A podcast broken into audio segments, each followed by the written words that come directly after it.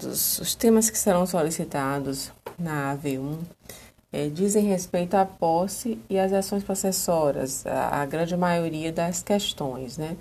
Então, eu vou fazer uma revisão do conteúdo de posse e das ações possessórias para que vocês se sintam mais seguros, né, ao responder. Então, fiquem ouvindo essa aula. É um bom exercício, não só de visualizar a aula é, é, remota, mas também é, de estar ouvindo é, uma, um áudio sobre é, o conteúdo da, que nós é, iremos, iremos solicitar na AV1.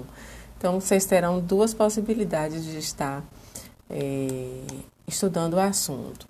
Então, inicialmente, vamos falar sobre o conceito de direito das coisas, né? Nós já sabemos que o Código Civil traz no livro 3 do Direito das Coisas e que ele tem o direito das coisas um conteúdo mais abrangente do que os direitos reais, porque o direito das coisas contém posse e direitos reais hum, ele é, representa um rol taxativo elencado no artigo 1225 e ali você não vê a posse, né? No artigo 1225 você vê de modo taxativo nos incisos do inciso 1 ao inciso 13 a propriedade, a superfície, as servidões, o usufruto, o uso, a habitação, o direito do promitente comprador do imóvel, o penhor, a hipoteca, a anticrese, a concessão de uso especial para fim de moradia, a concessão de direito real de uso e o direito de laje, que foi introduzido pela Lei 13.465 de 2007. É, eu não consigo enxergar com esse óculos, desculpe. Aí eu tenho que estar tá trocando. É, 2017, desculpe, viu? Então, Lei 13.465, que a, a letra é muito pequenininha. E eu só consigo ler essa, esse código com esse óculos. De 11 de 7 de 2017. Então, esse o direito de laje foi inserido pelo, pelo legislador em razão dessa nova lei, Lei 13.465.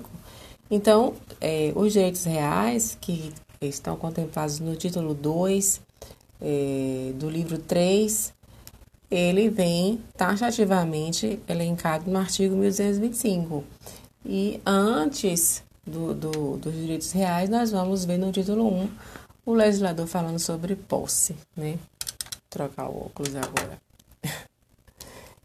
As coisas, ela, ele representa um complexo de normas reguladoras das relações jurídicas que dizem respeito aos bens corpóreos suscetíveis de apropriação pelo homem certo? Então, representa um conjunto de normas jurídicas que irão reger as relações jurídicas entre a pessoa e a coisa. Que coisa é essa? Bens corpóreos suscetíveis de apropriação pelo homem, certo?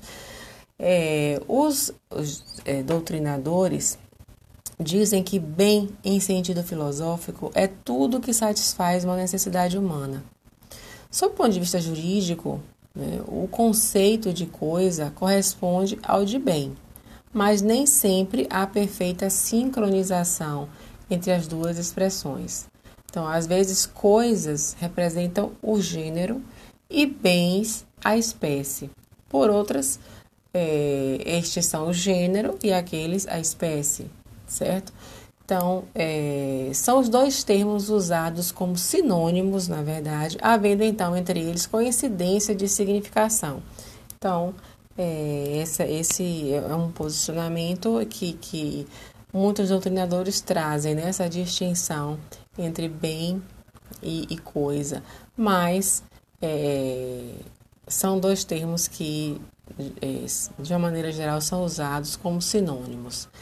José Carlos Moreira Alves, que é responsável pela parte geral do novo código, considera, com apoio na lição de Trabucci, um jurista italiano, a coisa, é, o conceito de coisa mais amplo do que o de bem. Então, o direito das coisas trata do direito real pleno, isto é, da propriedade tendo, tendo como objeto coisa móvel ou imóvel corpórea do titular do bem e dos direitos reais limitados incidentes sobre coisa alheia. Então, é, o direito das coisas, além de contemplar o Instituto da Posse, irá contemplar é, o direito real pleno, isto é, da propriedade, tendo por objeto coisa móvel ou imóvel corpórea do próprio titular e dos direitos reais limitados incidentes sobre coisa alheia. O Código Civil Brasileiro, então, ele divide a matéria em duas partes: posse e direitos reais, dedicando esta última no título 2, como eu acabei de ler para vocês aqui no artigo 1225. Inicialmente, além desse, dessa compreensão do, do direito das coisas, concebendo ele como é, um direito mais abrangente do que os direitos reais, pois inclui o conceito de posse, é, é necessário também a gente estar tá fazendo a distinção entre o direito real e o direito pessoal, certo? Quem fez comigo obrigações, direito das obrigações, lembra dessa distinção que é, recorrentemente nós é, falávamos em sala de aula. Então, o direito, de, o direito real é um direito de uma pessoa sobre uma coisa, né? uma coisa, um bem corpóreo, suscetível de apropriação pelo homem. Já os direitos obrigacionais ou os direitos pessoais dizem de respeito a uma relação jurídica entre pessoas, né? Então, é, logo de pronto, essa distinção poderá ser feita dessa maneira. Então, o direito real pode ser definido como o poder jurídico direto e imediato do titular sobre a coisa, com exclusividade e contra todos. Então, é, uma das características dos direitos reais é o efeito erga omnes, né? Onde ele pode exercê-lo contra todos. No polo passivo, inclui-se os membros da coletividade, pois todos devem abster-se de qualquer atitude que possa turbar o direito do titular. Então, no instante em que alguém viola esse dever, o sujeito passivo que era indeterminado torna-se determinado. Então, o direito pessoal, por sua vez, ele consiste numa relação jurídica onde o sujeito ativo pode exigir do sujeito passivo determinada prestação. Não é o que ocorre com relação ao direito pessoal. Então, constitui o direito real constitui uma relação de pessoa a pessoa e tem como elementos o sujeito ativo, o sujeito passivo e a prestação. Os direitos reais têm, ao contrário, como elementos essenciais, o sujeito ativo, a coisa e a relação ou poder do sujeito ativo sobre a coisa, que aqui é chamado de domínio. Certo? Então, é, essas são, as, é, em primeiras linhas, a, a, a, distinção que nós podemos estar atribuindo ao direito real e direito pessoal. Né? Quais são os princípios que nós é, estudamos e conhecemos acerca dos direitos reais, que caracterizam os direitos reais? Então, o princípio da aderência, especialização ou inerência estabelecendo um vínculo ou relação entre o sujeito e a coisa. Então, o direito das coisas não representa exatamente essa relação jurídica entre uma pessoa e uma coisa, um bem corpóreo suscetível de apropriação pelo homem. Então, isso diz respeito ao princípio da aderência, especialização ou inerência, né? estabelecendo um vínculo ou relação entre o sujeito e a coisa, não dependendo da colaboração de nenhum sujeito passivo para existir. Já nos direitos pessoais, o vínculo obrigacional existente entre credor e devedor confere ao primeiro o direito de exigir a prestação prometida. Certo? Então, este é o primeiro princípio ao qual nós nos referimos acerca dos direitos reais e com relação a e fiz esse paralelo com relação ao vínculo obrigacional. Outro princípio que diz respeito aos direitos reais é o princípio do absolutismo, o que não significa dizer que o direito real é um direito, é um direito absoluto. no sentido de que ele está sobre todos os direitos de maneira alguma, até porque não esse princípio do absolutismo que diz respeito aos direitos reais. Os direitos reais exercem-se erga omnes, ou seja, contra todos, que devem abster-se de molestar o titular. Surge daí o direito de sequela, ou jus persequendi. Então, só os direitos reais possuem direito de sequela. Os direitos pessoais não possuem direito de sequela, que é o direito de e é, re, reaver a coisa na mão de quem quer que a detenha ou possua. Isso é característica do direito real e não do direito pessoal. Então, é, surge daí dessa, dessa caracterização do, do princípio do absolutismo o direito de sequela, né? ou jus persequendi, isto é, de perseguir a coisa e de reivindicá-la em poder de quem quer que esteja com o bem, né? indevidamente. Bem como o jus preferendi, ou direito de preferência.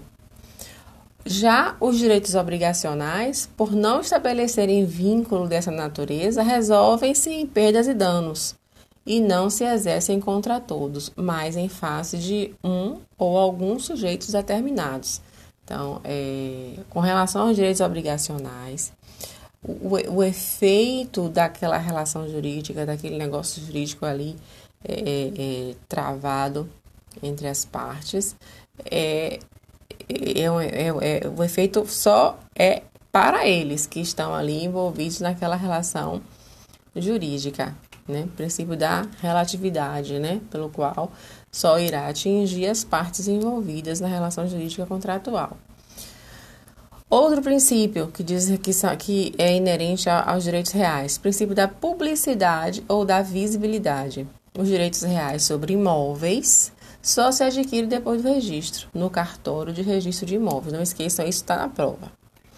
Né? É, sobre a questão da, da, da aquisição da propriedade imóvel, né? Adquire-se a propriedade imóvel através do registro, né? Onde vai fazer surgir uma matrícula, um, né? E irá se dar publicidade é, a, a esse direito. Então, o princípio da publicidade ou da visibilidade é justamente o que significa que os direitos reais sobre imóveis só se adquirem depois do registro no cartório de registro de imóveis, né, do respectivo título. Sobre imóveis, por sua vez, móveis, só depois da tradição ou da tradição. Isso está lá no artigo 1226 e 1267 do Código Civil. Então, sendo oponíveis erga omnes. Então, faz-se necessário que todos possam conhecer os seus titulares para não molestá-los. Então, é um direito, aquele que possui o direito real, ele, ele, ele o exerce, é, é sendo este oponível erga omnes, no sentido de do direito dele ter, de não ser molestado, certo? Então, o registro e a tradição atuam como meios de publicidade da titularidade dos direitos reais. Então, as pessoas ou é, obrigacionais seguem o princípio do consensualismo, ao contrário dos direitos reais. Aperfeiçoam-se com o acordo de vontades. Então, qual é a diferença é, com relação aos direitos reais e aos direitos obrigacionais em face do princípio da publicidade? O princípio da publicidade ou da visibilidade, ele diz respeito aos direitos reais, certo?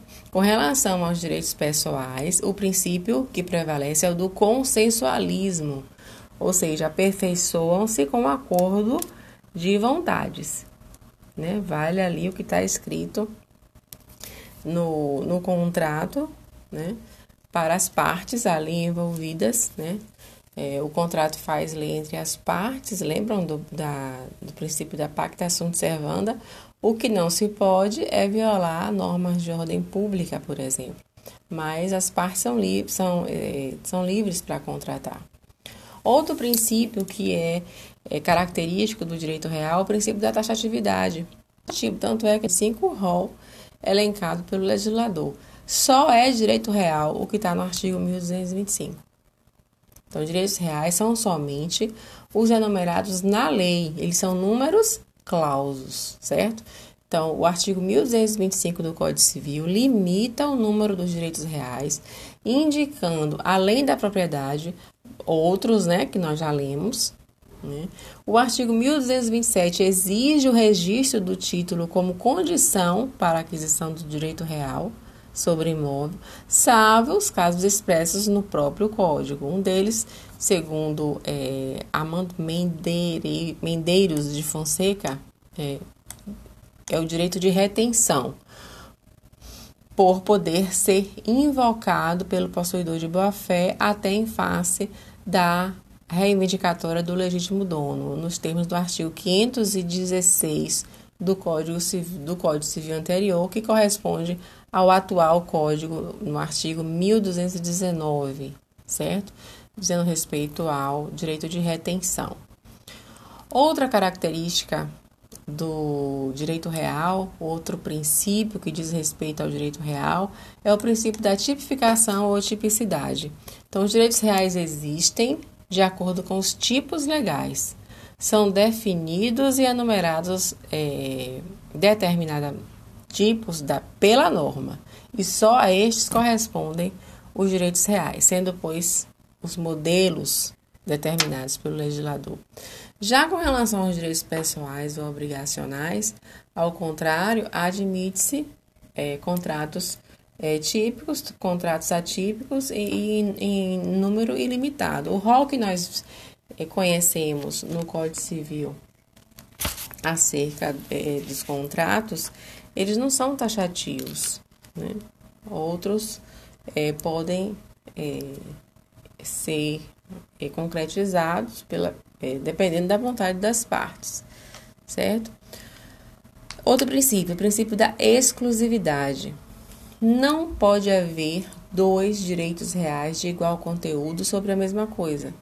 Então, por exemplo, no caso do usufruto, por exemplo, o usufrutuário tem direito aos frutos, enquanto aquele, o nulo proprietário, aquele que se despiu da propriedade, conserva o direito à substância da coisa. No condomínio, cada consorte tem direito a porções ideais distintas e exclusivas. Então, isso tem a ver com o princípio da exclusividade com relação ao direito real.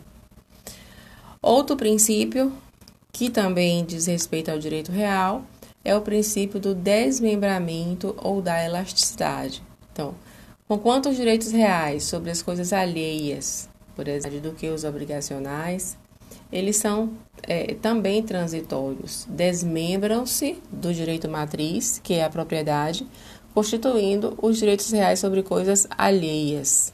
Então, quando estes se extinguem, como no caso da morte do usufrutuário, um exemplo é, bem claro acerca do, do princípio da elasticidade é, é com relação ao usufruto. No caso de morte do usufrutuário, por exemplo, o poder que residia em mão de seus titulares retorna às mãos do proprietário. Princípio da consolidação. Este, embora seja o inverso daquele, o complementa e com ele convive. Né? É, tem um, um, um breve resumo que eu fiz com os pontos mais relevantes. É, acerca da posse, continuando o estudo do direito das coisas, né, ultrapassado essa, essa questão principiológica, né, é interessante que a gente é, dê o, traga os aspectos mais importantes e gerais sem tecer tantas minúcias, porque as aulas já foram ministradas. Então, o que que, que eu tenho a falar agora sobre posse? É, que é essencial para que vocês estejam é, estudando né, e, e sedimentando o conhecimento de vocês. Encontramos o Instituto da Posse no artigo 1196 né, do Código Civil. Então, é, para ser possuidor, é necessário ter um dos poderes inerentes ao direito de propriedade. Quais são os poderes inerentes ao direito de propriedade? Quem vai dizer isso é o artigo 1228. Então, fazendo a leitura do 1228, se, é, considerando que vocês já estejam aí com o código aberto, né? É, o 1228 diz o seguinte: o proprietário tem a faculdade de usar, gozar e dispor da coisa e o direito de reaver do poder de quem quer que injustamente a possua ou detenha. Então, quais são esses poderes inerentes ao direito de propriedade? Usar, gozar, dispor e reaver a coisa. O exercício do direito de sequela. Né? O possuidor, ele não, não, não tem todos esses poderes. Né? Esses poderes, quando alguém tem ele, que é o caso do proprietário, disse que ser o direito mais completo que existe, o direito subjetivo mais completo que existe, é o direito de propriedade. Então, o possuidor, para se caracterizar possuidor, é necessário ter um dos poderes inerentes ao direito de propriedade, certo? São os poderes do proprietário. É, é um direito real esse, esse, esse poder que possui o possuidor? Não, não é um direito real. É uma situação de fato protegida pelo direito. Então, o possuidor, aí, aí começa a questão da classificação é, de, de, dessa posse. O possuidor ele pode ser de má fé ou de boa fé. Né? É, de acordo com o artigo 1917, é, 1197, desculpe, a posse, ela se divide em posse direta e posse indireta. Na posse direta, quem ocupa possui bem. Exemplo, qual seria o exemplo mais é, claro acerca da, da posse direta? O locatário. A posse indireta, o proprietário do bem, que, poss que possui é, o domínio do bem. Quem seria essa pessoa numa relação jurídica é, de natureza é, locatícia? O locador. Né? No contrato de locação, o possuidor direto será o locatário e o possuidor indireto, o locador. No artigo 1198 do Código Civil, nós é, observamos a figura do detentor ou fâmulo da posse.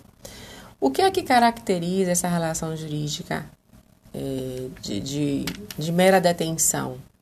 É uma relação de subserviência, né? pode ser detentor de bens móveis ou imóveis. Né? Na verdade, o detentor ou família da posse, ele conserva o bem de terceiro sobre suas ordens. Então, os exemplos mais é, é, festejados comuns e que todo doutrinador traz é do caseiro e do motorista, certo? O artigo 1200 do Código Civil, posse injusta. Quando é que a posse é justa? Quando ela não é injusta. É, lembram que a gente falou e eu até é, fiz uma brincadeira é, seria um, um lógico, né? toda posse justa é aquela que não é injusta. Mas o que significa uma posse injusta? É aquela posse que é adquirida de forma clandestina, às escondidas, de forma violenta ou precária, certo? Então, é, a posse justa, então, é aquela que não é clandestina, que não é precária e que não foi adquirida de forma violenta, certo? Então, essa é a classificação de posse justa e de posse injusta. No artigo 1201 do Código Civil, traz a questão do possuidor de boa-fé e do possuidor de má-fé, né, ao qual nós nos referimos acima. O possuidor de boa-fé, ele não sabia ou não tinha condições de saber que o bem não era seu. Exemplo, numa promessa de compra e venda ou contrato de gaveta não registrado. Certo? Então, contrato de gaveta não transmite propriedade. Contrato de compra e venda não transmite com propriedade. Escritura não transmite propriedade. Promessa de compra e venda não transmite propriedade. Porque a natureza jurídica desses institutos é de contrato. A única coisa que transmite a propriedade no Brasil é o registro. É o registro no cartório de registro de imóveis, que irá fazer nascer uma, uma matrícula E, e isso, os desdobramentos são a questão da publicidade, do efeito Erga Omnes, certo? Então, esse é o conceito de possuidor de boa-fé. E o que vem a ser o justo título? Né? Qualquer documento que dê a entender que o bem é, pertence ao possuidor. Então, a boa-fé, ela é, é, se presume, então, se, qualquer, se existe um documento que dê a entender que o bem pertence ao possuidor, presume-se a boa-fé. Isso está lá no parágrafo único do artigo 1201 do Código Civil. E a má-fé? É, o possuidor de má-fé sabia ou tinha condições de saber que o bem não era seu. Certo? Então, em razão de uma invasão de um terreno, por exemplo. Ele invadiu um terreno, não é possível admitir-se que ele, de boa fé, estava ali a fazer isso. Certo? Então, esses são os conceitos de posse de boa fé, de má fé, posse justa, posse injusta, a qual se refere o Código Civil e o conceito de justo título. Né? Sobre a aquisição da posse, isso está lá nos artigos 1204 e 1205. É, eu acho que eu tenho aberto aqui o código que para mim tá lendo aqui nesse pequenininho é muito ruim. As letras são muito miudinhas. Deixa eu ver se eu tenho o código aqui na tela. Um minutinho só.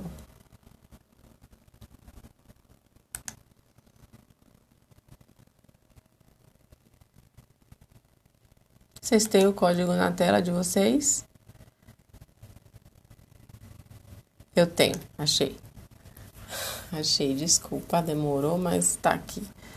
É porque meu, meu computador tá bem lento. Vocês têm então aberto aí com o Código Civil na tela ou fisicamente, não sei. É, é interessante que a gente é, esteja com ele aberto para nós estarmos fazendo a leitura dos artigos, né? Não tem como você estudar direito sem estar, é, ainda que de posse do, dos livros é, são, tem que estudar com a legislação do lado, certo? Então vamos lá.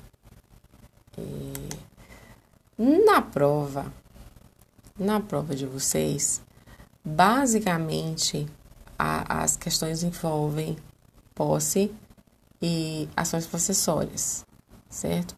Então, é, a questão, a, questão primeira eu já falei. Então, se vocês ouvirem a aula é, e assistirem o vídeo, vocês vão, vão responder é, facilmente, porque eu já dei a resposta aqui. Tá, tá lá no início da, da minha fala, é, é, é tem, tem uma questão sobre é, a, a, abordagem que eu fiz sobre o conceito de direito real, né? É, com relação às características dos direitos reais, nas prerrogativas que, que é, estão nessa, nessa pessoa que é titular do direito da propriedade plena, né? É, quais são essas características? Agora, com relação à posse, há, há também o um questionamento na prova sobre as teorias de Savigny e Ehring certo? Que nós fizemos estudo em aulas passadas, né? É, é, o que contém é, é, qual o conceito de, de, de Savigny sobre posse, qual o entendimento de Savigny, qual o entendimento de Ehring e qual é a teoria adotada pelo Código Civil Brasileiro, certo? Então, é, vocês se lembram da distinção da teoria de Ehring e Savigny? Lembram?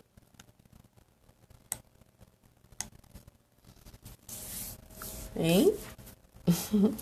Estão caladinhos. Então, quanto à posse, duas grandes teorias procuraram delimitar o seu conceito, né? A teoria subjetivista ou subjetiva, é, cujo defensor foi Savigny.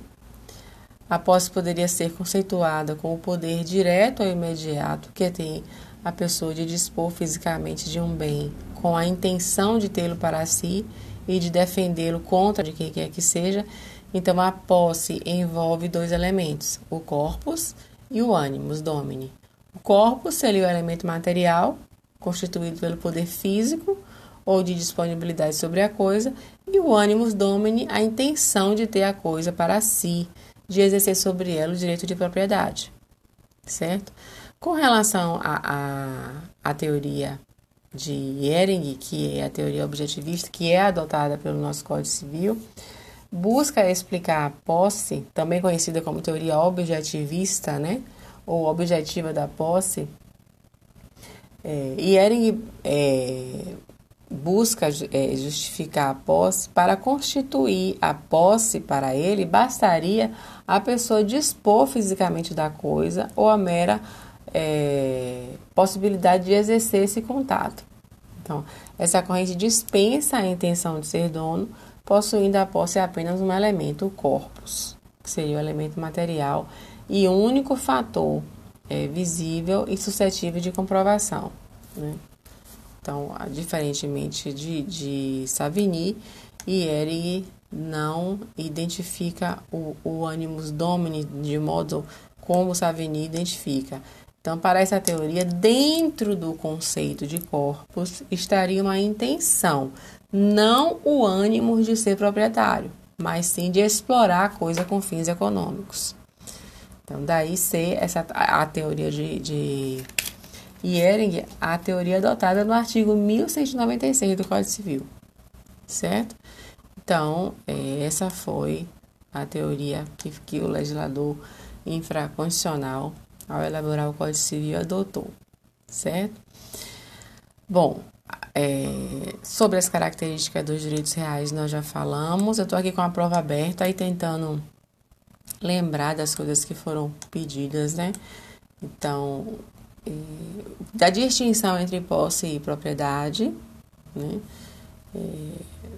A posse se distingue da propriedade em que aspecto? Né? Quais são os aspectos que irão estar distinguindo a posse da propriedade? Então, a posse está no mundo da aparência, a propriedade está no mundo da realidade. Né? É, e a, a função social da posse? Né? Onde nós identificamos as questões acerca da função social da posse, que não está de forma, de forma expressa é, é, no, no Código Civil. Mas se nós fizermos a leitura do artigo 1228, parágrafos 4 e 5 do Código Civil, deixa eu abrir aqui é, o Código Civil. Artigo 1228,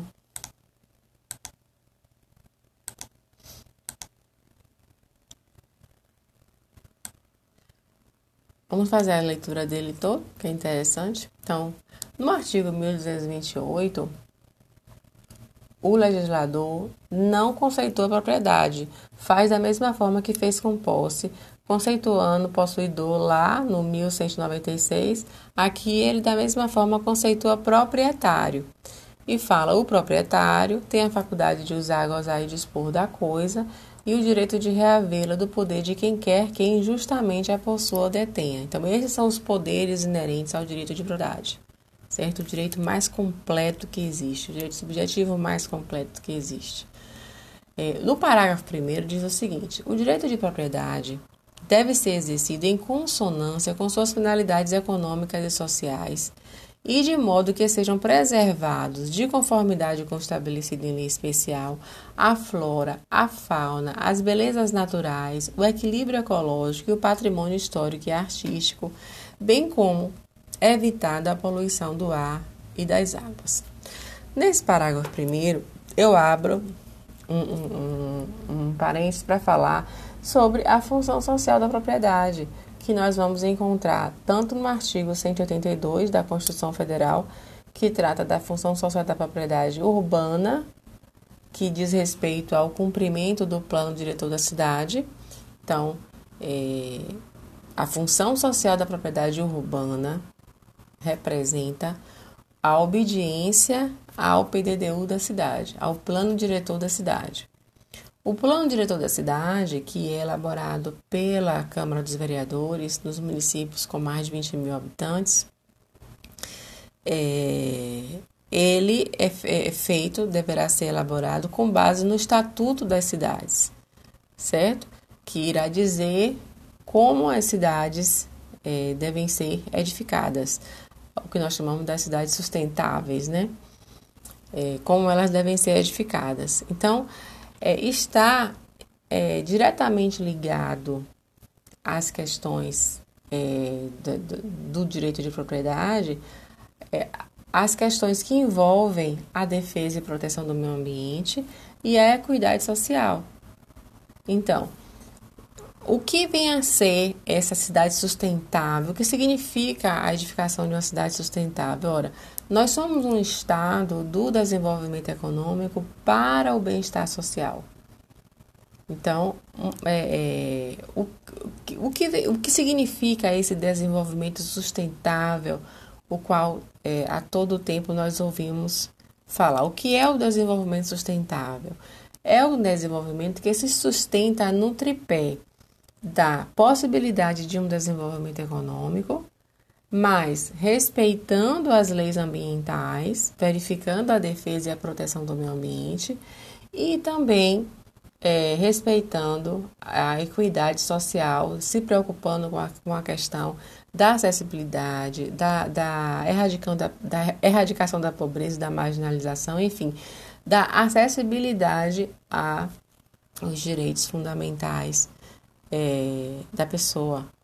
Então, de modo que é, quando eu, o parágrafo primeiro da, da, do Código Civil fala que o direito de propriedade deve ser exercido com as suas finalidades econômicas e sociais, está tratada a função social da propriedade. O que é cumprir a função social da propriedade? É dar uma destinação social e econômica àquela propriedade. E o legislador constituinte originário diz o que seria essa, o cumprimento dessa função social com relação à propriedade urbana e diz também o que seria o cumprimento dessa função social com relação à propriedade rural, né, que está lá no artigo 186 da Constituição Federal, que envolve é, é, a defesa e a proteção da, da, do meio ambiente e, inclusive, o respeito à legislação trabalhista. Né? De modo que essas questões todas estão embrincadas, estão é, ligadas, interligadas, certo? No parágrafo 2 diz: são defesos são proibidos os atos que não trazem ao proprietário qualquer comodidade ou utilidade e sejam animados pela intenção de prejudicar a outrem. No parágrafo 3, o, o legislador infraconstitucional diz o seguinte: o proprietário pode ser privado da coisa nos casos de desapropriação por necessidade ou utilidade pública ou interesse social, bem como no de requisição em caso de perigo público iminente. O parágrafo 4 ele diz: o proprietário também pode ser privado da coisa se o imóvel reivindicado consistir em extensa área na posse ininterrupta e de boa-fé por mais de cinco anos de considerável número de pessoas e estas nela houverem realizado em conjunto ou separadamente obras e serviços considerados pelo juiz de interesse social e econômico relevante.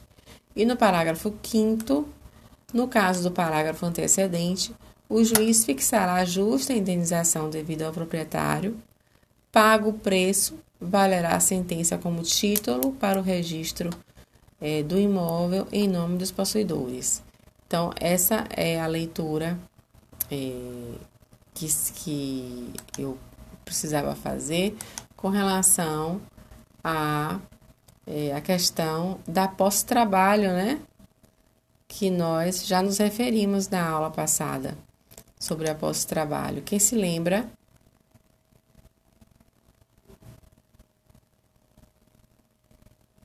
Tá todo mundo hoje com amnésia. Ninguém fala nada. Mas tudo bem. Então vamos lá. É. Eu acho que ninguém fala nada porque não entendeu direito mesmo. Então, vergonha de falar. Eu não entendi, na verdade. Eu, eu acho que a aula é muito rápida.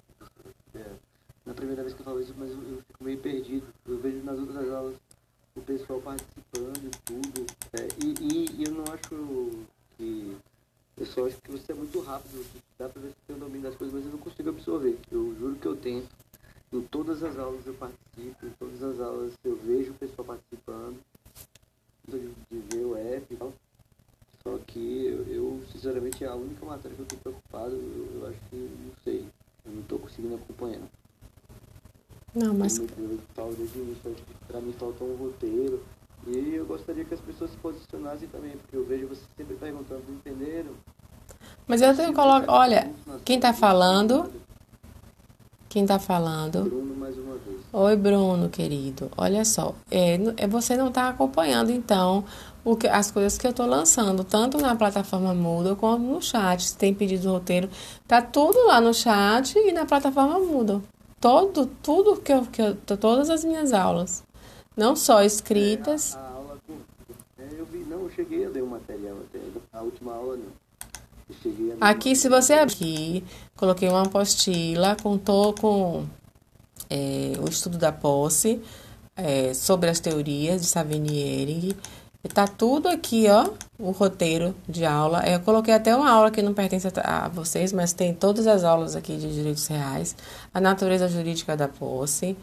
Tá aqui, eu coloquei. Você, você não está acompanhando, mas é, o roteiro de estudo vocês têm. E na plataforma Moodle tem todas as apostilas também. Não, eu até leio, vi que você coloca o material. É, é, tipo, o único ponto que eu estou falando é que eu acho que é muito rápido, muito corrido. Durante a aula eu lendo o material com uma pausa até fica mais fácil de compreender. Mas realmente durante a aula eu não estou conseguindo acompanhar.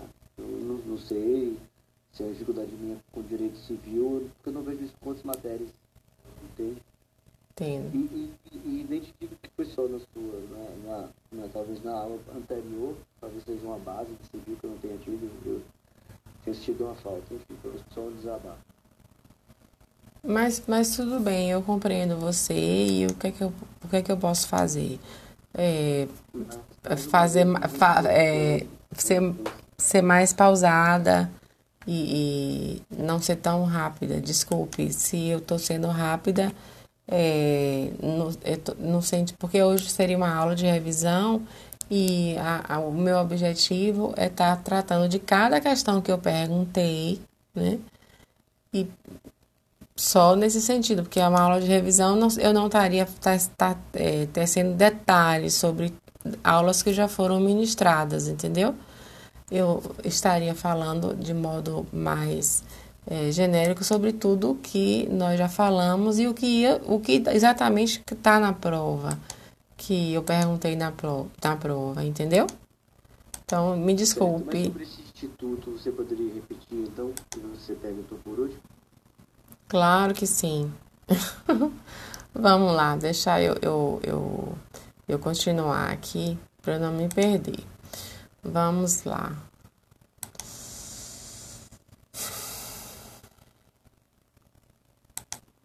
Bom, então, eu estava lendo sobre o artigo 1228, não foi? Sobre função social da posse que não está é, de modo expresso é, no Código Civil. Ele traz de modo expresso a da mas possuidor deverá dar uma destinação econômica e social ao bem, certo? Então, não existem direitos absolutos. Está lá na ação, é, é, no, no inciso 22, a, a, a, é garantido o direito de propriedade. Mas no inciso 23 diz: a propriedade deverá cumprir sua função social. Então não basta eu ser proprietário e entender que eu posso exercer esse direito de forma é, é, sem, sem ter limites. Não, qual é o limite do direito de propriedade? O cumprimento da função social da propriedade.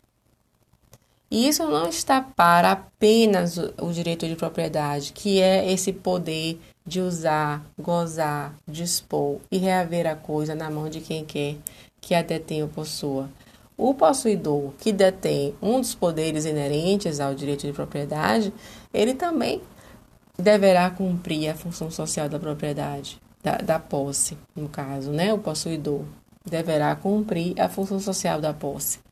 Então, eu estava a explicar o que significa o cumprimento da função social da posse, que não está expressamente colocado no Código Civil. Quando nós falamos de função social, nós vemos, nós observamos escrito expressamente na lei sobre a função social, nós também vinculamos a quem é possuidor. E aí eu fiz a leitura do, do artigo 1228 em seus parágrafos e expliquei o que significa a função social da posse e a função social da propriedade, porque ainda que você não veja, de, não leia expressamente que é, é função social da posse, né? É, é, é, como está escrito a função social da propriedade, que o legislador coloca, no parágrafo primeiro ele diz: o direito de propriedade deve ser exercido em consonância com as suas finalidades econômicas e sociais e de modo que sejam preservados de conformidade com o estabelecido em lei especial. Que, que lei especial é essa? É, as leis de, de, proteção ambiental, a Lei 6938, que é a lei que, que institui a Política Nacional do Meio Ambiente, por exemplo, né? é, é, e tantas outras leis que podem é, nós estarmos vinculando a questão da obrigatoriedade de estar se preservando o meio ambiente, como a flora, a fauna, os naturais, o patrimônio histórico e artístico, bem como evitar a poluição do ar e das águas. Qual é o exemplo de uma lei que eu poderia estar é, trazendo que tem esse conteúdo? A lei de crimes ambientais. Então, o exercício do direito de propriedade ele, ele, ele, ele, é, ele está diretamente vinculado ao cumprimento da função social da propriedade. E isso não diz respeito apenas ao proprietário, certo? O possuidor também deverá cumprir a função social da posse, certo? É, é isso que eu queria trazer para vocês. Né? Fiz a distinção do, do, da posse e detenção, né? o possuidor e o detentor. É, é, é, o detentor, ele, ele, ele é possuidor, ele tem posse, o detentor ele tem posse? Não, ele guarda por causa do furito e a posse está no mundo da aparência. Tá? É, porque você, você, você me vê, por exemplo, com um, um objeto, como um celular ou com uma bolsa, ou você vê alguém entrando e saindo de uma casa, você é, tem razão. Da forma como eu lido com a coisa, né? É, porque a posse é a exteriorização da propriedade. Quando você vê alguém se relacionando com algo, né? É, exteriorizando um dos poderes inerentes ao direito de propriedade, você imagina, né? Que aquela pessoa é o proprietário da coisa mas muitas vezes ele não é proprietário, ele é simplesmente um possuidor, né? como é o caso, por exemplo, das relações locatícias, onde é, quem possui a posse direta sobre o bem é o inquilino. E quem possui a posse indireta, porque não está ali é, exercendo o, é, o poder sobre a coisa, utilizando a coisa, é o, o, o proprietário do bem, o locador. Certo? Então, é, aparentemente você pode ver alguém que resida numa casa e imaginar que ele seja o proprietário, mas você não tem a certeza disso só porque ele está ali exercendo um dos poderes inerentes ao direito de propriedade, você imagina que ele seja proprietário. Mas ele não é, ele é possuidor, certo? E as, as características do possuidor, a lei traz. Então, a posse é um direito? Ou a posse é uma situação de fato protegida pelo direito? A posse é uma situação de fato protegida pelo direito. Daí a classificação da posse como nós apresentamos inicialmente. de posse de boa fé, de posse de má fé, de posse justa, de posse injusta. Quando eu começo a falar sobre essa questão da posse de má fé, da posse de boa fé, da posse justa, da posse injusta, aí eu, eu, eu, eu, eu vou é, verificar quais são, o que é que o ordenamento jurídico dispo, disponibiliza para mim de ações que eu posso me valer para defender a minha posse. Então, quando eu falo da posse justa e da posse injusta, aí eu vou falar das ações possessórias. Se eu estou sendo ameaçado na minha posse, qual é a ação que eu posso me valer? E nós já estudamos ações possessórias. Então, se eu estou, eu, inclusive eu falei que para você identificar qual é a ação.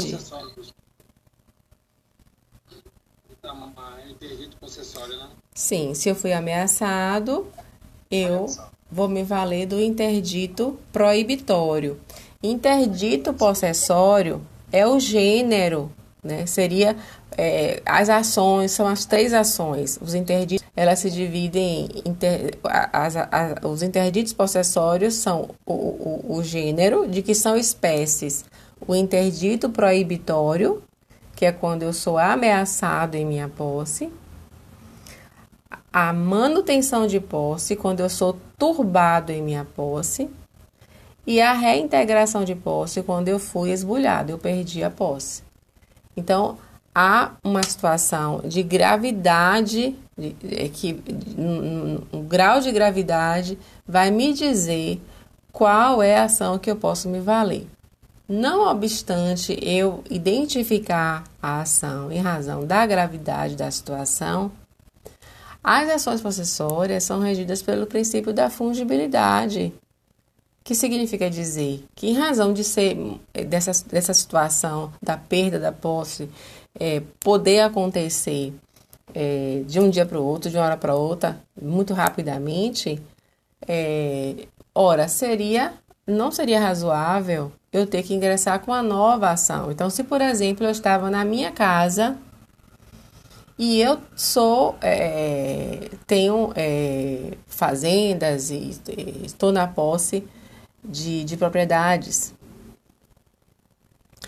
E passa na televisão que o MST está se dirigindo àquela região. É uma região onde é, a, a, as propriedades iniciais que estão ali, na, logo na, na, na entrada da, da, da, daquela região, são minhas e o MST está se dirigindo àquela região.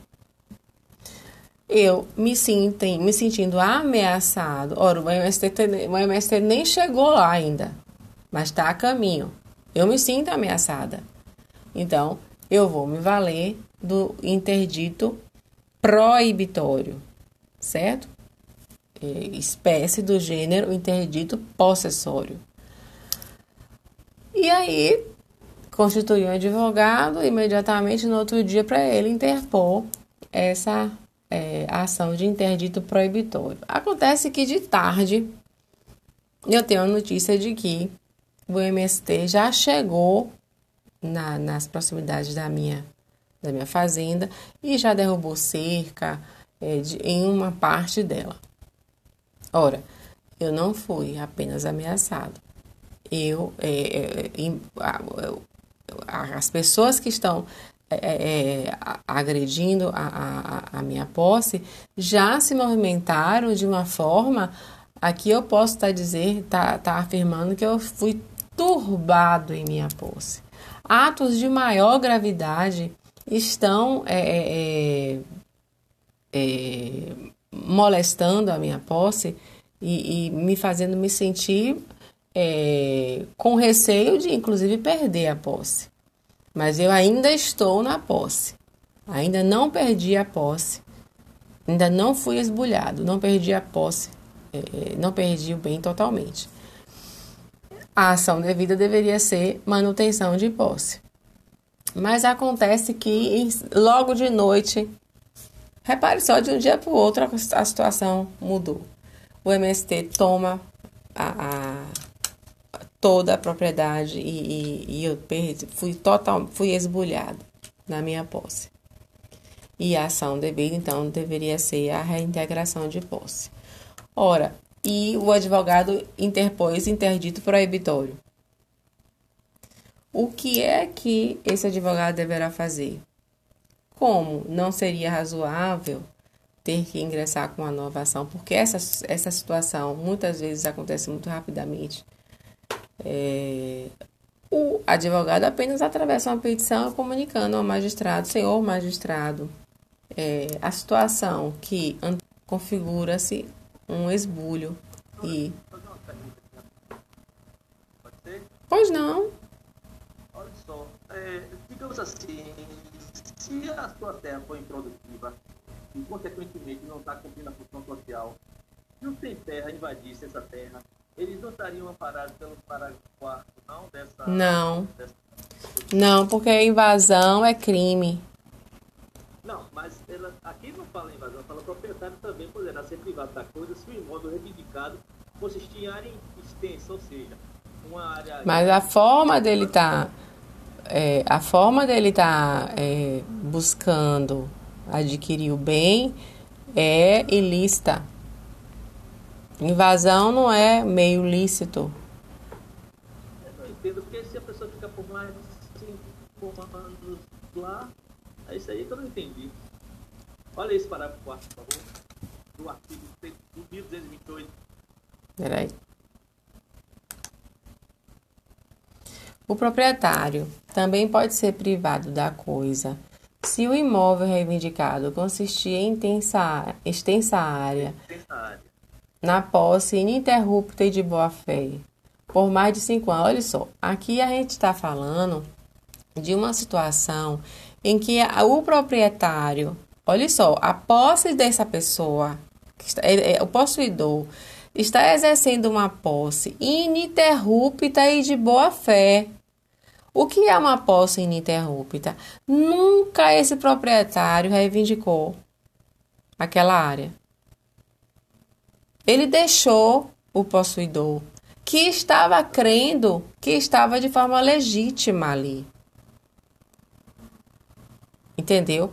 Aí a, a, a lei vem e diz o seguinte: quando está configurada essa posse ininterrupta, porque nunca o proprietário é, é, se, Questionou. se colocou, questionou, e não foi assim. Ele, ele, ele, o possuidor passou três meses lá, sumiu, daqui a pouco voltou, passou um ano, sumiu, daqui a pouco voltou, passou quatro meses. Não, ele ficou durante esses cinco anos, ininterruptamente, de boa fé, né?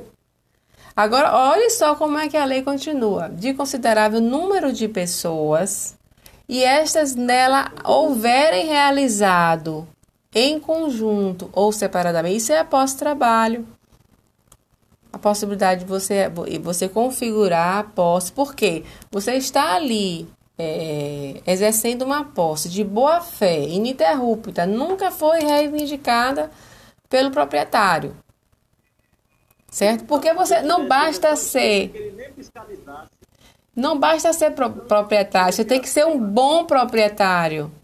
O que é ser um bom proprietário? É aquele que zela pelo, pelo seu bem. Certo? E a questão de você, é, você se encaixar, a questão da, da uso capião, é, é, é- todos. Já comecei a gravar a aula. Hoje nós teremos em nosso encontro é, a correção da prova que foi feita a V1.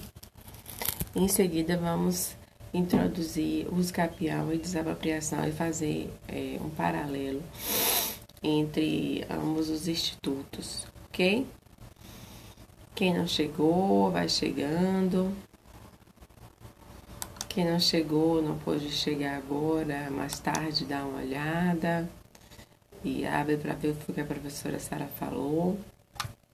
Então, eu vou iniciar nossa aula.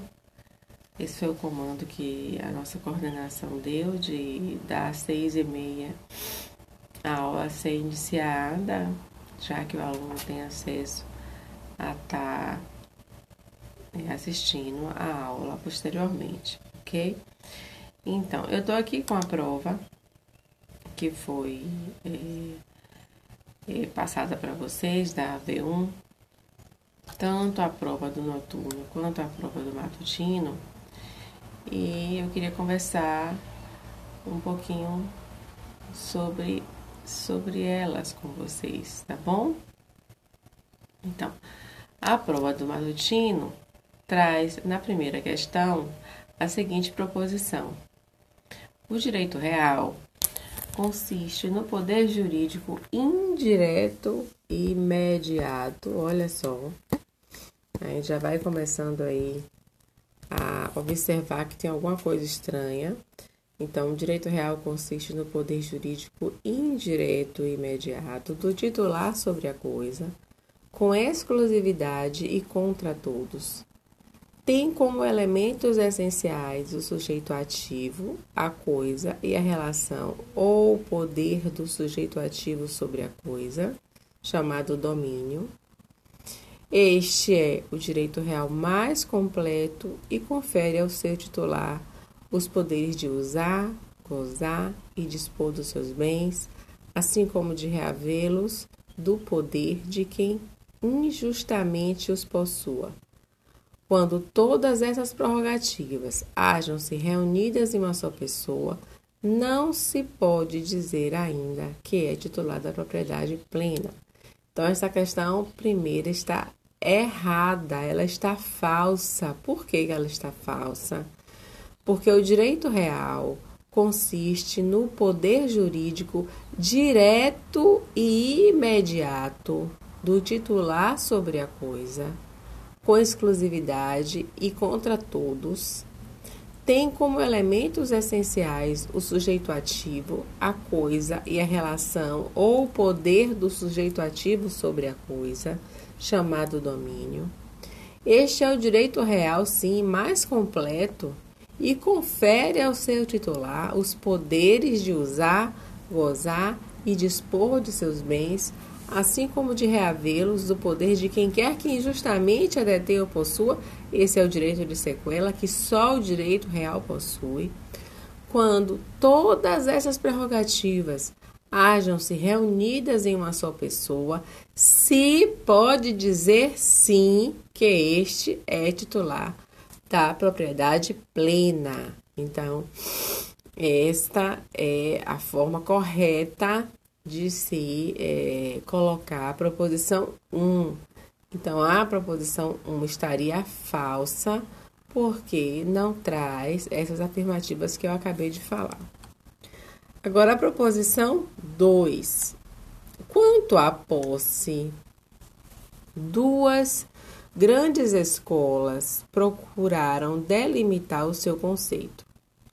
Para a teoria subjetivista ou subjetiva, cujo principal defensor foi Savigny, a posse poderia ser conceituada como poder direto ou imediato que tem a pessoa de dispor fisicamente de um bem, com a intenção de tê-lo para si e de defendê-lo contra a intervenção ou agressão de quem quer que seja.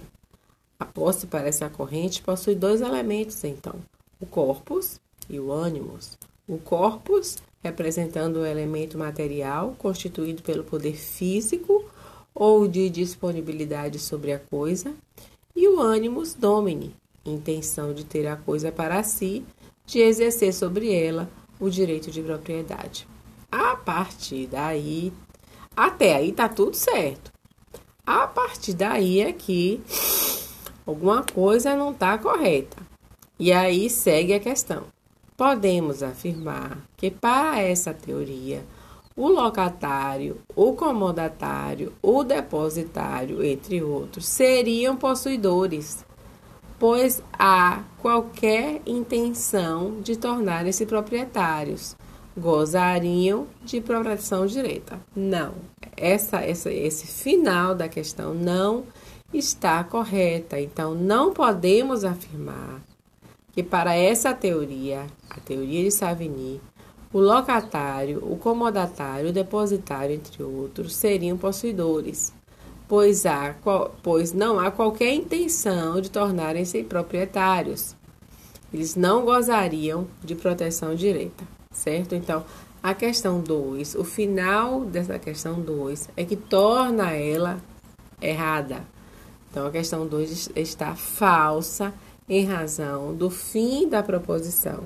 Até a parte que trata do animus domini, que vai é, intenção de ter a coisa para si, de exercer sobre ela o direito de propriedade, está correta. A partir de então, a proposição encontra-se errada. Então, primeira questão falsa, segunda questão também falsa.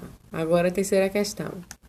A segunda corrente, que busca explicar a posse, é a teoria objetivista ou objetiva da posse, que tem como principal defensor Rudolf von Ehring. Para constituir a posse, bastaria a pessoa dispor fisicamente da coisa ou a mera possibilidade de exercer esse contato. Essa corrente dispensa a intenção de ser dono, possuindo a posse apenas um elemento, o corpus, elemento material e único fator, o visível e suscetível de comprovação formada pela atividade externa do possuidor em relação à coisa, atingindo este com o intuito de explorá-la economicamente. Para essa teoria, dentro do conceito de corpus, estaria uma intenção, mas não o ânimo de ser proprietário, e sim de explorar a coisa com fins econômicos. Então, a terceira questão é verdadeira. Nada está aqui a colocá-la como falsa. Agora a quarta questão. O novo Código Civil adotou parcialmente a teoria objetivista de Ehring, de acordo com o que consta no artigo 1196 da atual codificação. Isso foi batido e rebatido em sala de aula. Dessa forma, o locatário, o comodatário, dentre outros, para o nosso direito, são possuidores e, como tais, podem utilizar eh, as ações possessórias, inclusive contra o próprio proprietário, que não pode utilizar dessas ações a exceção de domínio, a excepção proprietatis. Interpretar, interpretação do artigo 1210 do novo Código Civil. Assim, o artigo 1196 do Código Civil define a posse como sendo o exercício pleno ou não de algum dos poderes inerentes à propriedade. Então, a questão 4 está verdadeira. Não há aqui nada que a torne falsa. A questão 5. São características dos direitos reais a oponibilidade erga omnes, constar, que constam do artigo 1226 e 1227 do Código Civil, o seu direito é com a coisa, mas manifestado contra todos que deve, que dele detém ter conhecimento. O direito de sequela, que está disposto no artigo 1228 do Código Civil, é, é, que é o direito de haver, reaver a coisa na mão de quem quer que a, a detenha ou a possua, perseguir as coisas nas mãos, nas mãos de quem quer que a detenha, né, representa o direito de sequela. A exclusividade por seu turno, que está lá disposta no artigo 1231 do Código Civil, diz o seguinte: a propriedade presume-se plena e exclusiva até prova em contrário a preferência, que consta no artigo 1447 do Código Civil, a hipoteca, que representa o ônus real, tem preferência sobre o aval. A taxatividade do artigo 1225 traz taxativamente o rol dos direitos reais. Isso também foi reiteradamente dito em nossas aulas, que o artigo 225 do Código Civil traz de modo taxativo o elenco do, dos direitos reais, a possibilidade de abandono da coisa, pode-se renunciar ao direito sobre a coisa, né, com a previsão da uso capião, artigo 1238 a 1244, 1260 a 1262 e 1379, era só abrir o código e ler. A aplicação do princípio da publicidade dos atos, títulos registrados são de conhecimento público. Então, para o Brasil, no Brasil, o ordenamento jurídico brasileiro exige essa condição. Só é dono quem registra. E é preciso haver esse registro no cartório de registro de imóveis. Então, a questão, a questão quinta está correta. No artigo 6, sabe-se que a posse é a exteriorização da propriedade, a visibilidade do domínio e o poder de disposição da coisa. Não é, é, não é ela apenas a detenção da coisa, mas constitui a utilização econômica da propriedade ou a manifestação exterior do direito de propriedade. Até aí tá tudo bem. Mas aí eu venho com uma frase que, pelo amor de Deus, a posse não se distingue da propriedade. É verdade isso? Tanto não é verdade isso que eu, desde o início dos nossos primeiros encontros, eu falo da distinção entre posse e propriedade. A posse, ela está no mundo da. Alguém pode responder? Da aparência. E a propriedade está no mundo da realidade. Então, é, a posse é a exteriorização da propriedade. Ela não é propriedade. Tanto é que ela não está no rol ali dos direitos reais. Então, essa frasezinha aqui, a posse não se distingue da propriedade, é que vai tornar essa proposição falsa. Então, continuando. Eu, no sentido de dizer que aqui essa, essa, essa frasezinha ela tá errada, eu vou falar como ela deveria ter sido escrita. A posse, sim, se distingue da propriedade, pois consiste no exercício de fato de algum dos poderes que lhes são inerentes. Considera-se possuidor todo aquele que tem de fato o exercício, pleno ou não, de algum dos poderes inerentes à propriedade. Quais são eles? O poder de usar, gozar, dispor e reaver a coisa na mão de quem quer que a possua ou detenha injustamente, que é o direito de sequela. A posse direta de pessoa que tem a coisa em seu poder, temporariamente, em virtude de direito pessoal ou real, não anula a indireta de quem, de quem aquela foi a vida, podendo o possuidor, o possuidor direto defender a sua posse contra o indireto. Então, ora, se eu sou proprietária de um bem e quero locar esse bem, eu deixo de ser possuidora direta, porque não vou estar é, ali usufruindo daquele bem, mas não deixo de ter a posse indireta e ser proprietário. Então, a posse direta da pessoa que tem a coisa em seu poder temporariamente, em virtude de um contrato de locação, é, é, é, ela não anula a posse indireta de quem aquela foi a vida podendo o possuidor direto defender a sua posse contra o indireto. Considera-se detentor aquele que, achando-se em relação é, de dependência para com o outro, conserva a posse em nome deste e em cumprimento de ordens ou instruções visuais. Correto também. Aquele que começou a comportar-se de modo como prescreve no, no artigo que diz respeito ao detentor em relação ao bem e a outra pessoa, presume-se detentor até que é prove o contrário. Então, aqui na proposição 6, ela é falsa por causa dessa frase que transforma ela em falsa, onde diz que a posse não se distingue da propriedade. Então, a posse se distingue sim da propriedade. Não obstante, os outros elementos da questão estarem corretos, certo? Agora, artigos, é, a questão 7. A função social da posse também está presente no tratamento da desapropriação judicial por posse de trabalho, que nós que foi inclusive objeto de estudo na aula anterior à prova, previsto no artigo 1228, parágrafo 4 e 5 do novo Código Civil. Então, é verdadeira questão 7.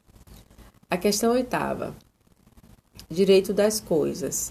É o ramo do direito privado, que trata dos direitos de posse e propriedade dos bens móveis e imóveis, bem como das formas pelas quais esses direitos podem ser transmitidos.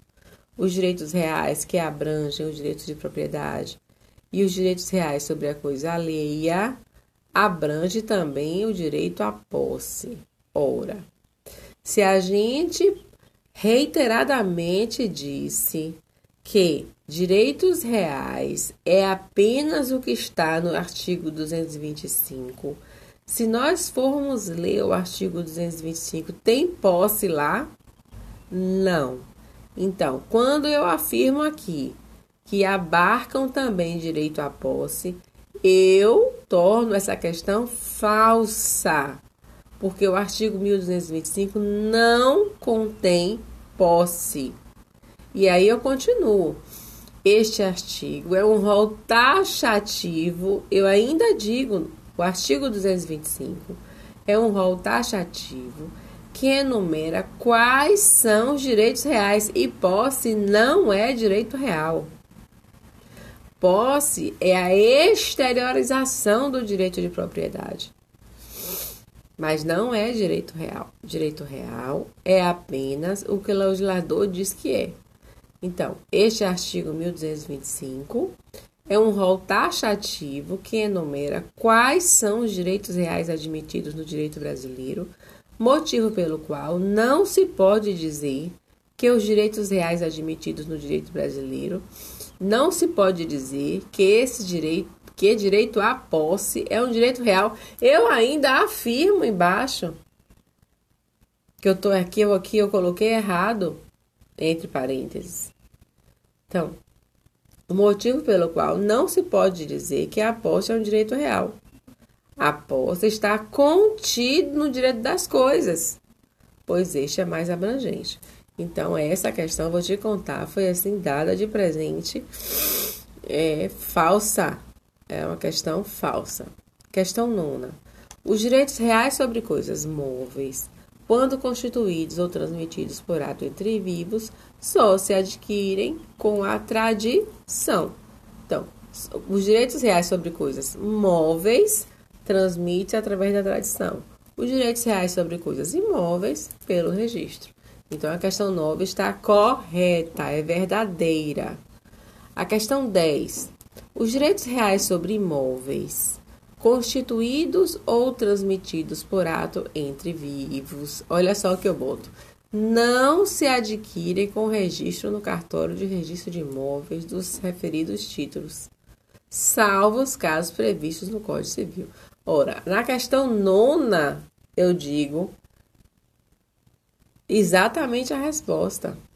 Porque eu, eu me refiro aos direitos, aos direitos sobre coisas móveis, né? Que só se, se, se transmite com a tradição. E, logicamente, vocês deveriam ter lembrado que os direitos reais sobre imóveis são transmitidos por ato entre vivos pelo registro.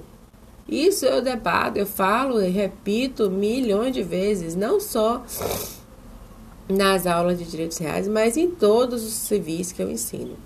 Então, direitos reais sobre bens imóveis só se transmite por ato entre vivos pelo registro. Então, a questão 10 está falsa, ok? Pessoal, pessoal tá aí ouvindo? Tá prestando atenção? Bom dia, Alexandre. Bom dia, Aline.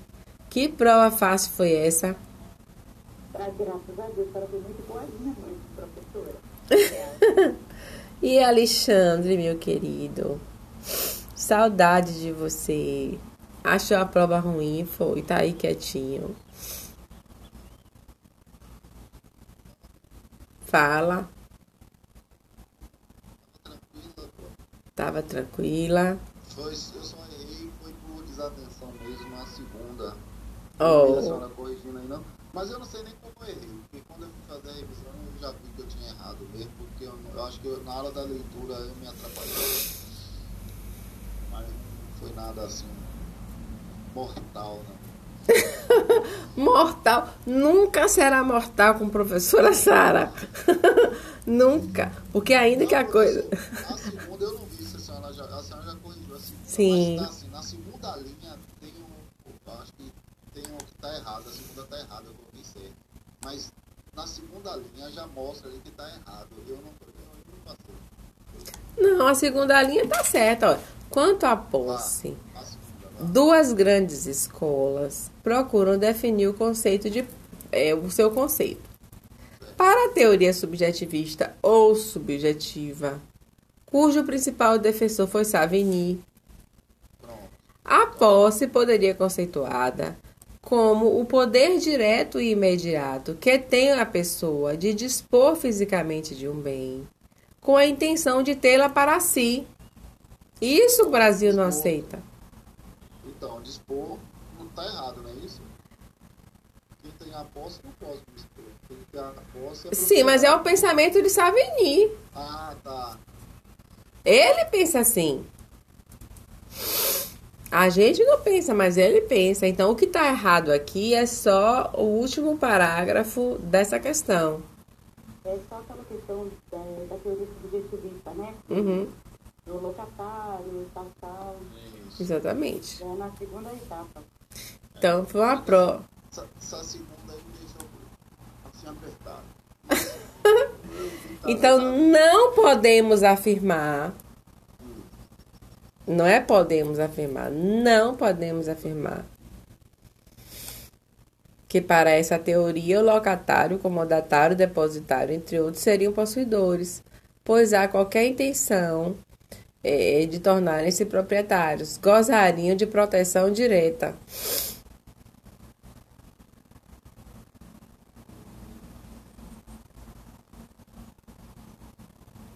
Na, na, na questão da, da. Essa teoria não é aceita pelo, pelo ordenamento jurídico brasileiro, é, e sim a de Savigny, porque Savigny, é, para ele, essa teoria, dentro, é, dentro do conceito de corpus, é, tá- estaria uma intenção, mas não o animus domini. A intenção de ser dono mas sim a de explorar a coisa com fins econômicos, até porque alugou e pode sub, sub, sublocar. Eu conheço uma pessoa que, que alugou um prédio enorme com não sei quantas salas de, de, de escritórios e ela sublocou. E ela nunca quis ser dona de nada dali. Ela apenas, quis explorá-la economicamente. Pela teoria de Savigny, quando ela assim o fez, ela, ti, ela tinha vontade de ser dona. E não é verdade isso. É, quer dizer, o ordenamento jurídico brasileiro não considera. Certo? Não, não, não há, não há para, para a teoria do ordenamento brasileiro que adota o pensamento de Ehring, é, não há intenção de tornarem-se proprietários, apenas de explorarem é, é, economicamente a coisa. Ok? Então vamos agora. é, alguma, alguma dúvida mais sobre as questões da prova? Se tiver tudo bem, vamos passar já para dois assuntos maravilhosos, muito importantes e que vocês irão conhecer neste momento sobre a usa, a uso capião e fazer uma distinção entre uso capião e desapropriação. Certo? Pra mim tá ótimo. Pode começar a continuar. Então, vamos lá.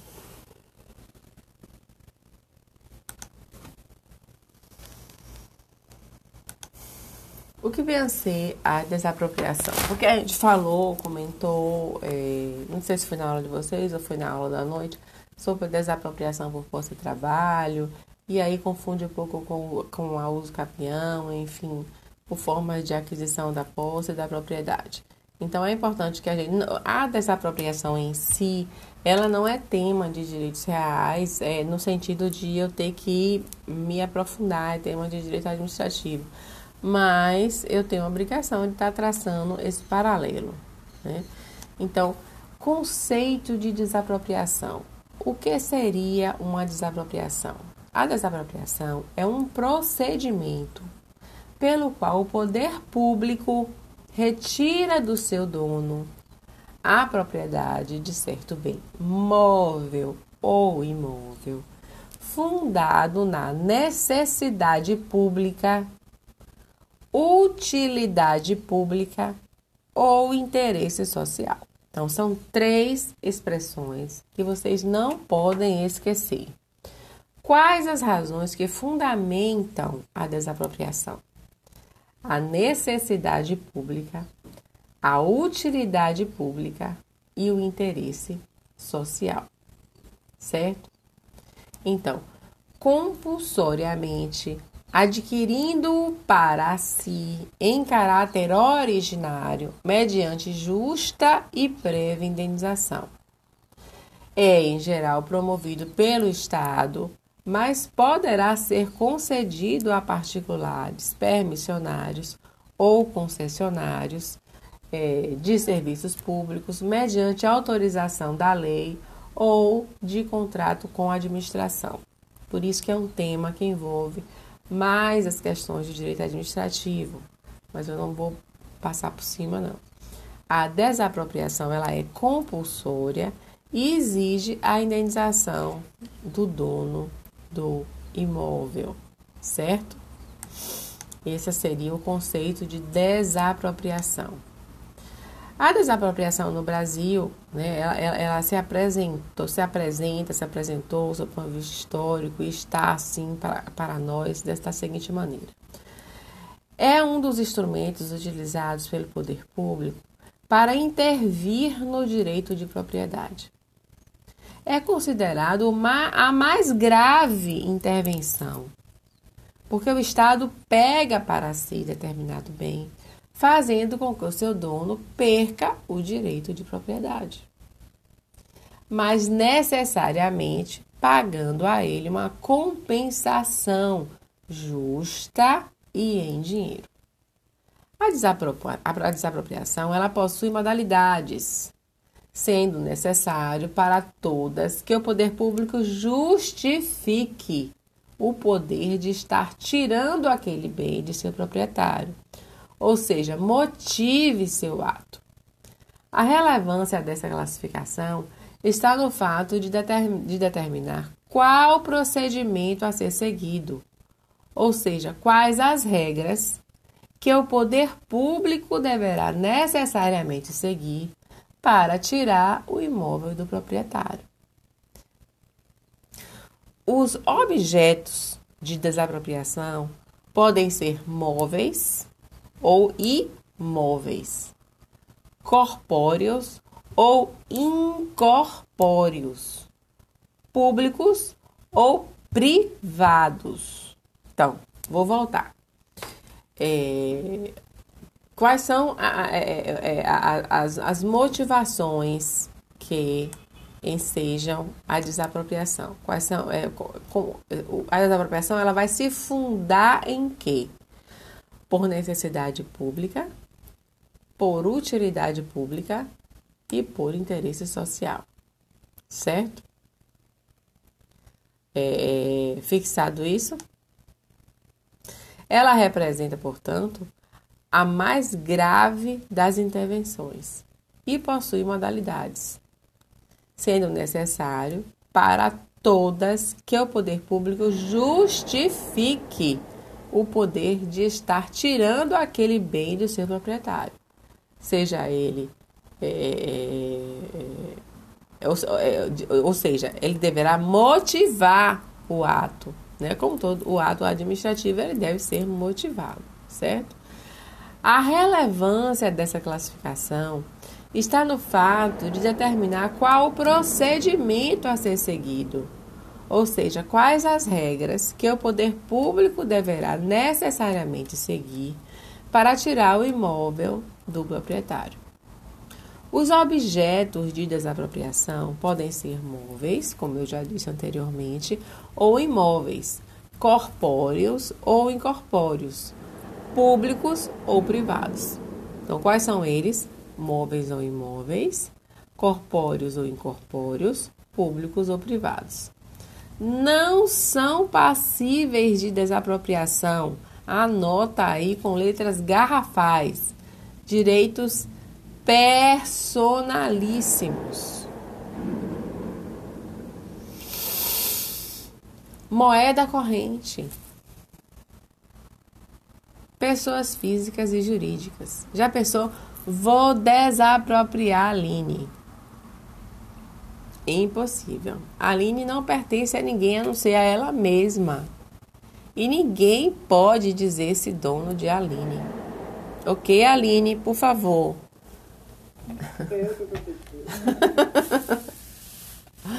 então, não são passíveis de desapropriação direitos personalíssimos, moeda corrente, pessoa física ou pessoa jurídica, bens públicos. Bens públicos também não podem ser desapropriados. Há um autor chamado Mauro Sérgio dos Santos que diz o seguinte: desapropriação é o procedimento por meio do qual o Estado incorpora ao seu patrimônio, de forma compulsória, bem alheio por razões de interesse público. E aí ele abre parênteses, utilidade, necessidade pública ou interesse social, normalmente mediante o pagamento de justa indenização. Qual é o fundamento da desapropriação? funda-se no direito de propriedade. Esse é o real fundamento da desapropriação, previsto no artigo 5, inciso 22 da Constituição Federal. Porém, o constituinte originário, logo em seguida, afirma que esta deverá atender à sua função social. Então, por várias vezes, nós já lemos aqui a, a Constituição Federal, no artigo 5, inciso 22, onde diz: é garantido o direito de propriedade. No inciso 23 diz: a propriedade deverá cumprir sua função social. E isso, quem não souber, vou te contar, viu? Dá vontade de botar no paredão. Isso aí é coisa que. Toda hora. Também haja paciência. de vocês não aprenderem. Mas é porque cai e se não souber, vai dizer: ah, a professora Sara não falou. Essa é que é a verdade. Então, a consciência desses dois valores constitucionais faz com que o direito de propriedade envolva simultaneamente um conjunto de liberdades e também um conjunto de limites, sujeições. Por essa razão, o direito de propriedade não é absoluto. Aliás, não existem direitos absolutos, nem mesmo o direito à vida, pois é possível, é, no caso de guerra declarada, e as situações do aborto, é, caso a mulher seja é, violentamente estuprada, né, ser fruto de estupro é, no caso dos anencefálicos e se correr grave risco de vida à mãe. Então, aí você vê a relativização do direito à vida. Então, para ver, para fazer valer os interesses públicos, o poder público, vulgarmente chamado de governo, quando nós nos referimos ao poder público, a gente diretamente logo é, é, chama de governo, né? pode usar uma série de instrumentos de intervenção na propriedade para limitar, restringir ou até mesmo invadir o direito de propriedade das pessoas quando estiver zelando por interesses maiores, porque o interesse coletivo se sobrepõe ao interesse particular. A desapropriação é um desses instrumentos seja ela por necessidade ou utilidade pública, seja por interesse social, mediante prévia e justa indenização, o que torna plenamente legítima a desapropriação pelo Estado, pautada em lei. Quais são, portanto, as modalidades de desapropriação? A desapropriação possui várias modalidades. E dependendo do tipo de desapropriação, há repercussões sobre o objeto imóvel a ser desapropriado, a competência para desapropriar, se for se é da União, se é do Estado, se é do município, o procedimento a ser seguido, os beneficiários, ou seja, a quem esse bem se destina depois de desapropriado, e a indenização. Então, quais são essas modalidades de desapropriação? Anota aí, não esquece nunca mais, certo? Primeira, desapropriação por necessidade ou utilidade pública, a conhecida como desapropriação ordinária. Se o poder público precisa construir um aeroporto, uma estrada, um viaduto, eu sofri essa desapropriação. Eu fui desapropriada por necessidade ou utilidade pública, porque eu morava numa casa que a asa do avião fazia isso, ó, no meu terreno. Era um lazer, era uma coisa assim maravilhosa. Eu chamava meus filhos, todo mundo saía correndo. Meu Deus, meu Deus, olha a asa do avião. Passando assim por cima da minha casa, praticamente, no meu terreno. Era bonitinho para mim, mas o Estado não queria saber de confusão. Já pensou se acontecesse algum acidente aí? Como era um loteamento com uma grande quantidade de residências, já pensou? 200 pessoas morrerem em razão de um acidente, então. E também em razão da ampliação da, das das, das pistas do aeroporto, né? O, o aeroporto de Salvador foi se desenvolvendo, ganhando novos voos para outras localidades, então havia necessidade da ampliação das pistas do aeroporto. Como nós residíamos num loteamento que era no fundo do aeroporto, houve essa necessidade, é, por necessidade ou utilidade pública, ou seja, a chamada desapropriação ordinária, de haver a desapropriação daquela localidade ali. E eu fui devidamente indenizada, graças a Deus.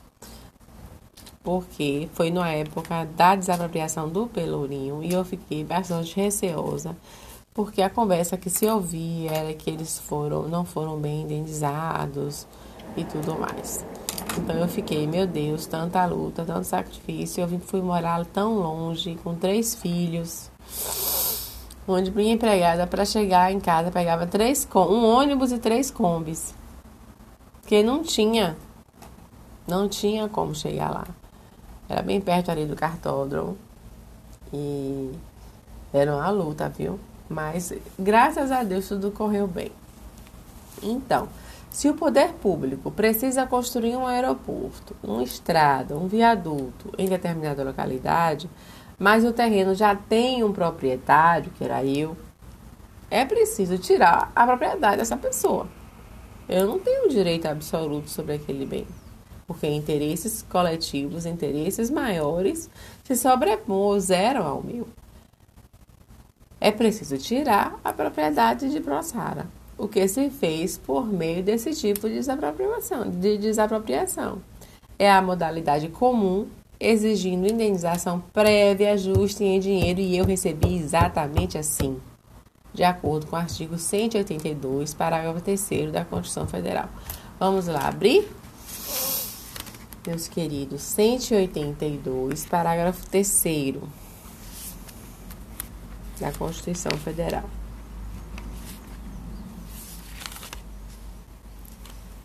Cento e oitenta e dois.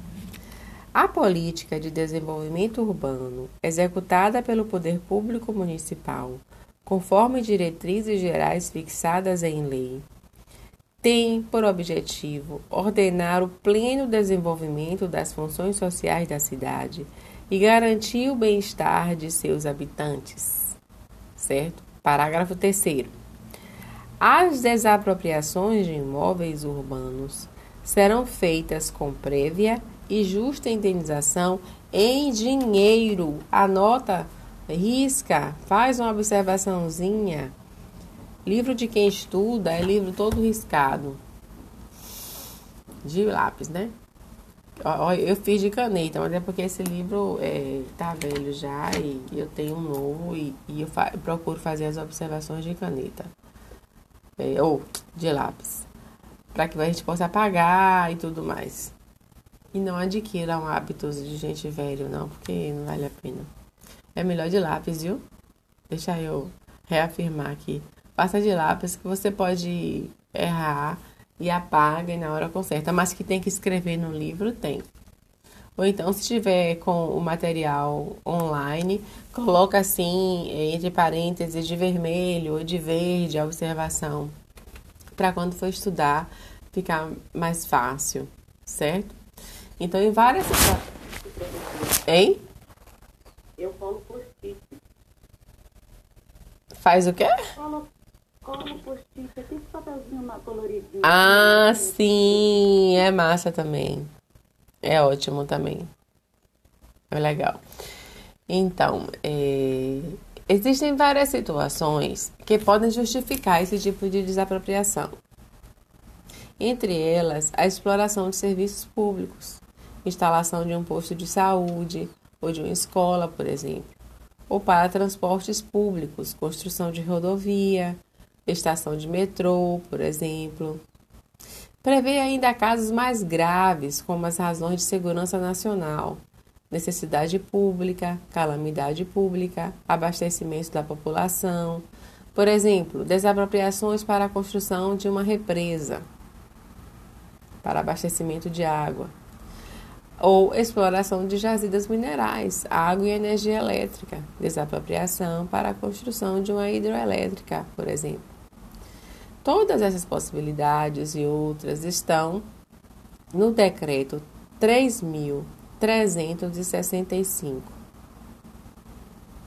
Decreto 3365. Então, possibilidades de desapropriar-se em razão da necessidade pública, do interesse público, do interesse nacional, da segurança nacional.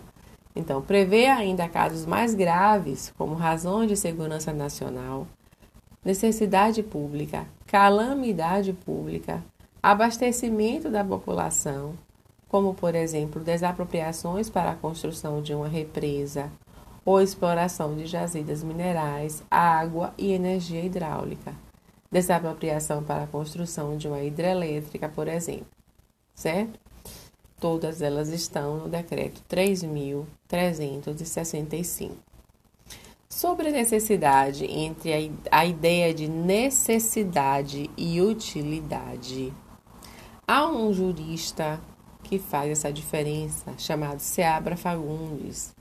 Ele afirma que a diferença está no caráter imprescindível do ato. Leia-se: imprescindível do ato.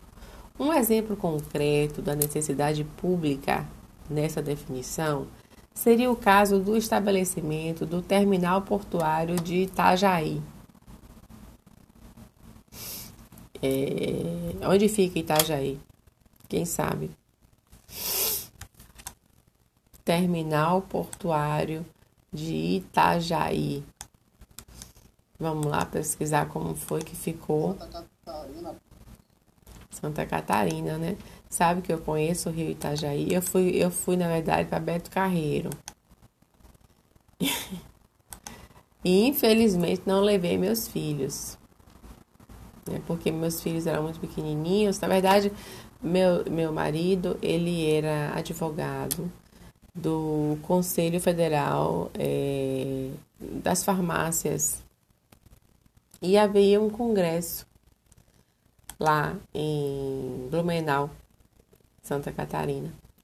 E nós fomos, e como o congresso terminou, nós ficamos dois dias ainda lá em Blumenau. E aí é, resolvemos ir em Beto Carreiro. Né? Então, é, eu conheci o rio Itajaí.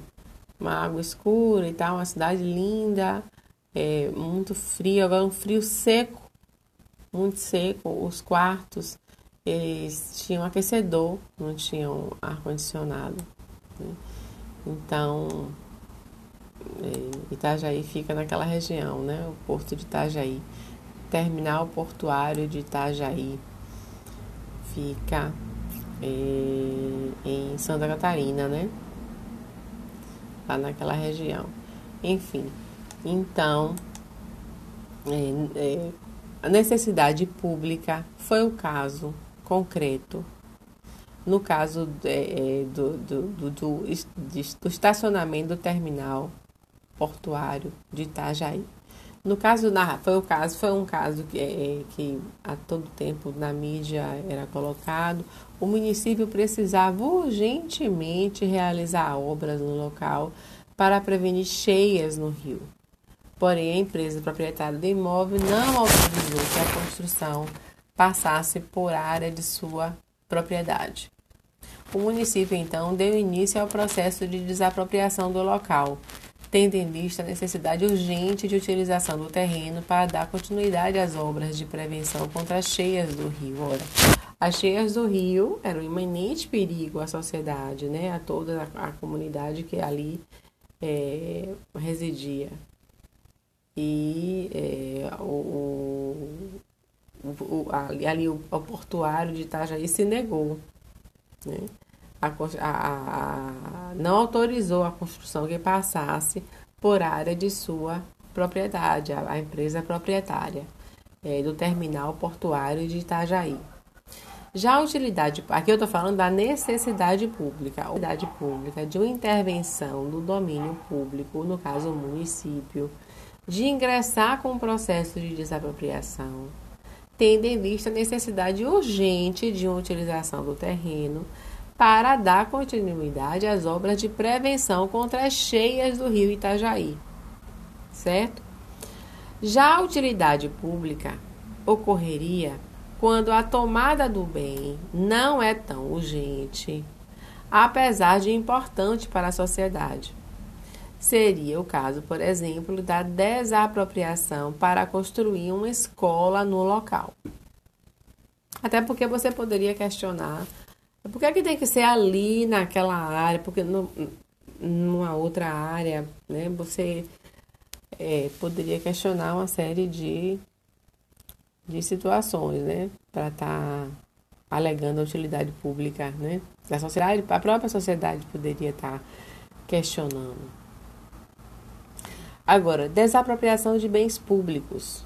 O ordenamento jurídico entende a desapropriação como procedimento administrativo pelo qual o poder público ou seus delegados, mediante prévia declaração da necessidade pública, utilidade pública ou interesse social, impondo ao proprietário a perda de um bem, substituindo em seu patrimônio por justa indenização. Por ser uma medida drástica e radical, seu fundamento pauta-se no princípio da supremacia do interesse público. Qual é a regra geral? Interesse público se sobrepor ao interesse individual. A lei que regulariza as questões relativas às desapropriações por utilidade é, pública é o Decreto 3364 de 1941 desculpe, 3365, a qual me referi acima. 3365 de 1941. Este diploma, no artigo 2 prevê, mediante declaração de utilidade pública, todos os bens poderão ser desapropriados pela União, pelos estados, municípios, Distrito Federal e territórios. Nesse último caso aí, território, nós não temos ainda. Tivemos, mas deixaram de existir. Eles podem ser criados novamente através de lei complementar. Não esqueçam disso. Ou seja, qualquer bem móvel ou imóvel, corpóreo ou incorpóreo, além de ações cotas ou direitos relativos ao capital de pessoas jurídicas, pode ser declarado de utilidade pública pelo ente estadual na fase declaratória da, desapropriação. Surge então aqui uma questão. Pode um ente estadual declarar utilidade pública a executar a desapropriação de um bem que pertence a um patrimônio de outro ente público? Quem respondeu do meio ponto. Não. Não pode ser nem pessoa física, nem bens públicos, nem moedas. Aula 1 do 10 2020 reais. Quem respondeu? Alexandre. Bom. A resposta é dada pela relação do, do parágrafo 2 do mesmo artigo, que estabelece as restrições da desapropriação dos bens públicos. Os bens do domínio dos estados, municípios, Distrito Federal e territórios poderão ser desapropriados pela União e os dos municípios pelos estados, mas em qualquer caso, o ato deverá perceber autorização legislativa. Anota aí. De acordo com a Lei 3.365, desculpe, de 1941, qualquer bem ou imóvel, corpóreo ou incorpóreo, além de ações, cotas ou direitos relativos ao capital de pessoas jurídicas, pode ser declarado de utilidade pública. Essa é a primeira questão. Pelo ente estatal.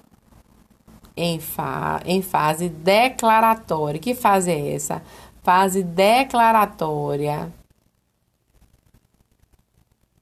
da desapropriação. O ente público vai lá e diz, ó, por necessidade, por, utilidade pública, essa, esse, esse, esse eh, local deve ser desapropriado. Surge então a questão: pode o ente estatal declarar a utilidade pública e executar a desapropriação de um ente, de um bem que pertence ao patrimônio de outro ente público. Então, nós vamos ter é, municípios, estados, a União e o Distrito Federal, certo?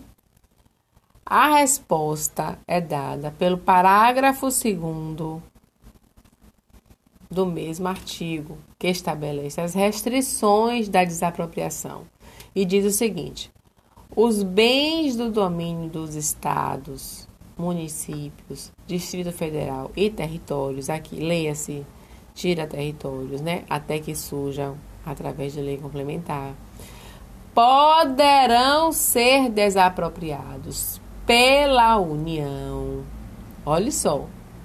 Os bens dos domínios dos estados, municípios, Distrito Federal poderão ser desapropriados pela União e o dos municípios pelos estados. Então, parece haver uma hierarquia aí, né? Mas, em qualquer caso, o ato deverá preceder autorização legislativa. Nota assim, então, que o referido dispositivo legal impõe uma certa hierarquia entre os entes federativos. Somente a União poderá, nessa primeira fase de declaratória de desapropriação, é, buscar desapropriar bem de domínio dos estados, certo? E dos municípios. Certo ou errado?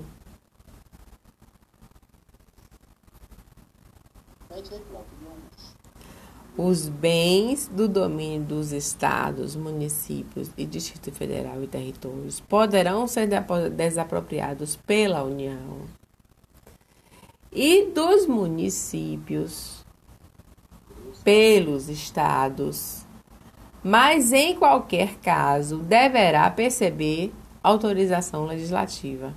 Então, a União pode, dos estados, dos municípios e do Distrito Federal, pelo que eu estou lendo aqui, mas.